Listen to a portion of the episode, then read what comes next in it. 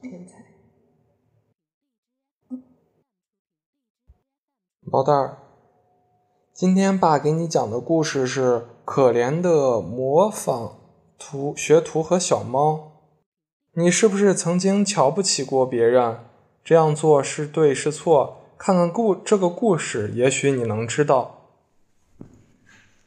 很早以前，在一个磨坊里住着一个年纪很大的磨坊主，他没有妻子，也没有孩子，只有三个学徒在他那儿干活。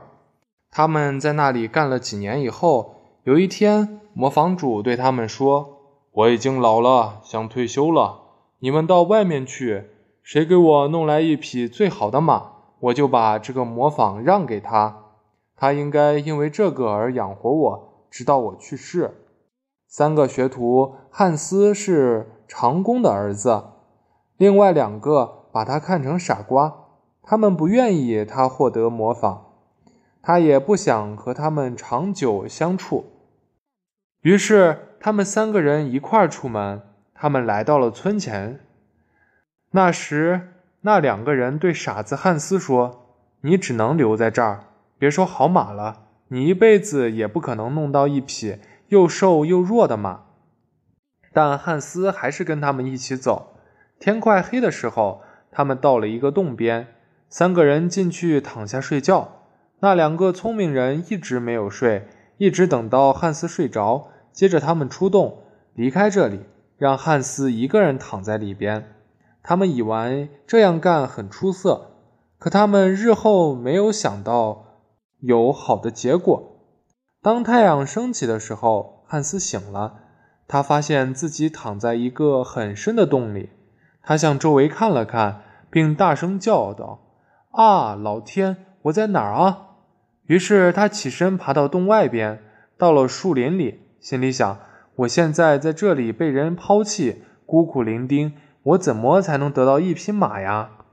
他一边走一边想着这种念头时候。遇至了一遇到了一只小花猫，那猫十分友好的说：“汉斯，你去哪儿呀？啊，你是不是能帮助我的？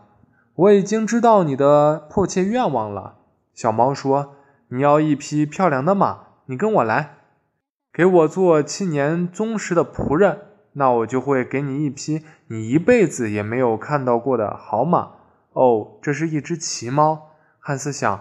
不过，我倒是要看看他讲的是不是真的。于是，小猫把它带到一个魔宫，那里有很多小猫给它当差。一些小猫灵巧的在楼梯上跳上跳下，特别有趣。晚上，在它们吃饭的时候，猫都会演奏乐器。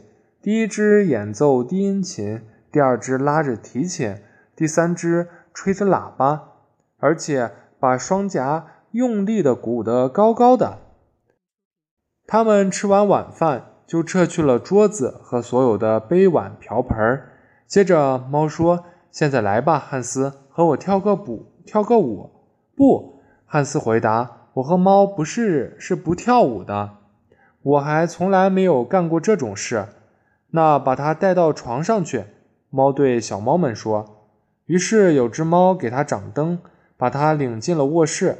另一只给它脱下鞋子，还有一只给它脱了袜子。最后一只猫把灯吹灭了。第二天早晨，他们又来帮他起床穿衣。一只为他穿袜子，一只为他系鞋带，另一只给他穿上裤子还有衣服。一只给他洗脸，还有一只用尾巴把他的脸擦了干净。这样服侍我真是舒服极了，汉斯说。不过，他也为猫儿们干活，天天把木柴劈小。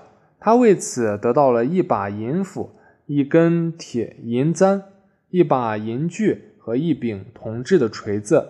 如今，他的任务是将木柴劈小。他留下来了，同时有好饭好菜吃，有好饮料喝。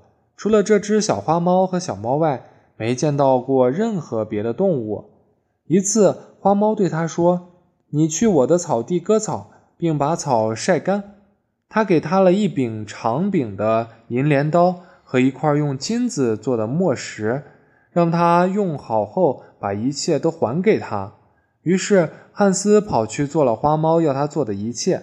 完工之后，他把镰刀、磨石和干草带回来，并且说他该给他工钱。不，花猫说：“你还得为我做一件事情。这儿有银子做的材建筑材料、银斧头、卷尺和所有必要的东西，请你用这些东西先给我造一栋小房子。”汉斯把小房子造好，并说：“所有的都做好了，但是还没有获得马。七年过去了，可他觉得好像只过去了半年。”花猫问他：“他需不需要看看他的马？”“要看的。”汉斯说。花猫给他开了小房子的门。汉斯看到里面有十二匹马，它们都又肥又壮，毛发光，闪闪如镜。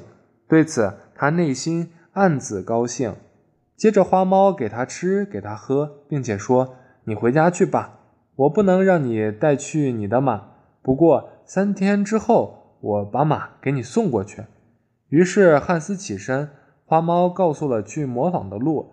他没有给他一件新衣服，而他只能穿着他那件破烂的旧褂子。那件衣服过了七年，衣身和袖子对他来说都太短了。他回到模仿时，另外两个模仿学徒也回来了。他们虽然各自把马都带了回来，但一个学徒的马眼睛是瞎的，另一只学徒的马是跛足的。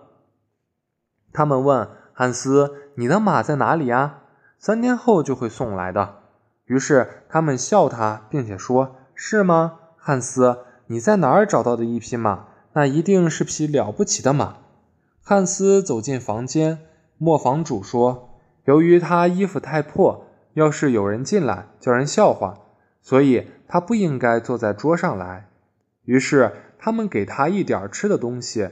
晚上他去睡觉的时候，另两个徒弟不给他床睡，最后他只好爬进鹅棚里去，躺在有点硬邦邦的麦草上。就这样过去了三天，六匹马驾着一匹马车驶了过来。”其中一个仆人还带了第七匹马，这就是属于可怜的模仿学徒的。从马车里下来一位美丽的公主，她走进模仿，而这个公主就是那只小花猫。这是可怜的汉斯以七年的心血赚来的。他问模仿主：“这模仿徒弟就是那个长工的儿子在的地方吗？”于是模仿主说：“我们模仿里不能收留他。”他的衣服全都又脏又破，他躺在鹅棚里。于是公主说：“他们必须马上把他接来。”于是他们把他从鹅棚里接了出来。他得把小褂子拉在一起，才能遮住身子。公主的仆人们马上给他洗澡，并给他穿上为他带来的衣服。他穿好衣服以后，哪一个国王也没有他漂亮。接着。公主希望看看另外两个模仿学徒带回来的那两匹马，一匹马是瞎眼的，一匹是跛足的。这时，公主叫仆人把第七匹马牵来。模仿主一见这匹马，就说：“他的院子里从来没有来过这样漂亮的一匹马。”公主说：“这匹马是第三个模仿徒弟的。”模仿老板说：“他应该获得这获得这座模仿。”但公主说：“这匹马让老板用，模仿也由他来保保存。”接着，他把他忠实的汉斯接进马车里，带着他走了。他们先到小屋，这是汉斯以前用银工具造的。这时，小屋已经变成了一个大宫殿，里面所有的东西都是用金子和银子做的。公主和他在这儿结了婚，他从此过上了幸福的生活。所以，没有人敢说，只要是愚蠢的人，就是不可能有所作为的。毛蛋儿，这个故事告诉我们说，人一定要聪明，但不要要做，但不能做小聪明，一定要老老实实、踏实，肯劳动，肯努力，这样幸福一定会来到你的身边。因为美好的生活。是干出来的。好了，毛蛋儿，今天的故事就讲到这里，你要乖乖的陪妈妈睡觉哦。